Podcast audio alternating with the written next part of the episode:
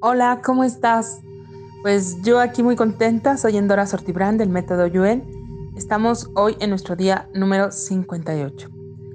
Eh, te quiero hablar acerca del control. Eh, ¿Cuántas veces en nuestra vida se nos va em, la energía queriendo controlar las cosas? Em, hay cosas que es necesario en nuestra vida que tengan control, como mm, tener un trabajo donde sepamos eh, que vamos a recibir un sueldo, que vamos a tener una entrada, em, para, para, controlar un poco el futuro, o sea, decir mis inversiones, en qué puedo yo gastar, en qué cosas no puedo gastar. Em, es importante ese tipo de control. Es, es, importante si yo soy el director de una empresa o si yo tengo mi empresa. Muchos de ustedes están haciendo sus proyectos, sus, sus mm, algo que quieren realizar eh, de economía. Entonces es importante que tengamos control de ciertas cosas. Pero ¿qué control es el que no nos beneficia? El control que no nos beneficia es querer controlar las emociones, los pensamientos, los o sea, lo que va a hacer el otro, no en un trabajo. No estoy hablando, tú contratas a alguien para que haga ciertas labores y tienes que supervisar que las haga, pero aún en esas áreas tú puedes permitir a la gente, eh, si es, em, a lo mejor tiene una forma diferente, que puede contribuir a tu empresa y si tú nada más lo, no la dejas que, que te enseñe que otras capacidades tiene, pues solamente vas a recibir esas tres cosas que sabe hacer él. Pero cuando tú das permisión, puedes, mm, no, no que lo dejes a la primera, pero puedes eh, dar, mm, abrirte a ver qué nuevas cosas pudieras aprender de esa persona.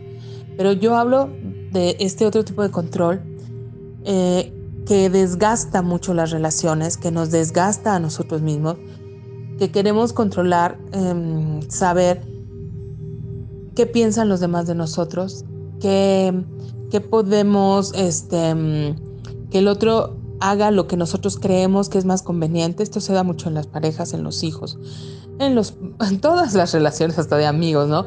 Queremos controlar qué, qué sería lo mejor para esa persona, qué hemos nosotros que es lo mejor.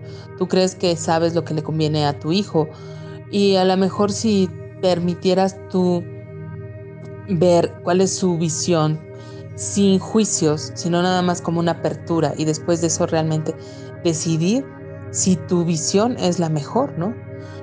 ¿Cuántas veces nosotros mismos nos controlamos demasiado en no expresar nuestras emociones? Eh, queremos controlarnos de tal forma que nos anestesiamos eh, y no estamos conscientes ya de lo que estamos sintiendo, percibiendo, porque no nos queremos descontrolar, o sea, no queremos eh, nada que se salga de un aparente control, pero el control, como yo te digo, en una empresa es importante, pero cuando tratamos de controlar todo lo que pensamos, sentimos, esto no debo pensar, esto no debes pensar tú, esto si piensas está bien esto, si piensas esto está mal. Entonces, este tipo de controles son los que dañan, nos dañan a nosotros mismos porque no nos permitimos realmente entendernos, saber de dónde viene este este sentimiento, este enojo, esta duda, esta tristeza, no me permito. Entonces, esto es mm, muy importante. Esto es importante que nosotros tratemos de no controlar, porque el control viene mucho acompañado del juicio. Tenemos juicios acerca de todo. Eh, entonces, cuando yo quiero controlarlo todo, lo que hago es desgastarme emocionalmente, mentalmente, cuando yo estoy tratando de controlar lo que haces tú, cómo piensas, lo que crees tú y que porque yo creo que lo que yo pienso y siento es lo mejor. Yo cuando estoy demasiado controlando afuera, yo no estoy adentro, yo no estoy en mi propia percepción de mí, en mi propio saber cuáles son mis necesidades, porque si estoy tan atenta a ti, es obvio que no estoy atenta a mí. Entonces, no el control no nos permite buenas relaciones. Creemos que Si eh, yo quiero controlar que el otro no me deje de querer, que haga esto o lo otro, pero siempre consigo lo contrario. Cuando yo tengo tanto control, el otro termina asfixiado. Entonces, dejemos de controlar lo que no podemos controlar, porque hay cosas que no están en nuestro control. En mi control que está lo que yo hago, lo que yo pienso, porque hasta lo que yo siento a veces no sé qué hacer con él. Entonces, lo que hago con lo que siento, eso sí puedo controlarlo. Pero yo no puedo controlar lo que piensa el otro, lo que haga el otro, lo que sienta el otro. Entonces, deja de desgastarte en tratar de controlar. Entonces, baja tus barreras. Nos vamos a nivelar hoy y en el futuro. ¿Cuántas desnivelaciones tenemos? Las pongo a una y elimino todas las desnivelaciones. Voy a fortalecer tu línea media, tu médula espinal, sistema nervioso central.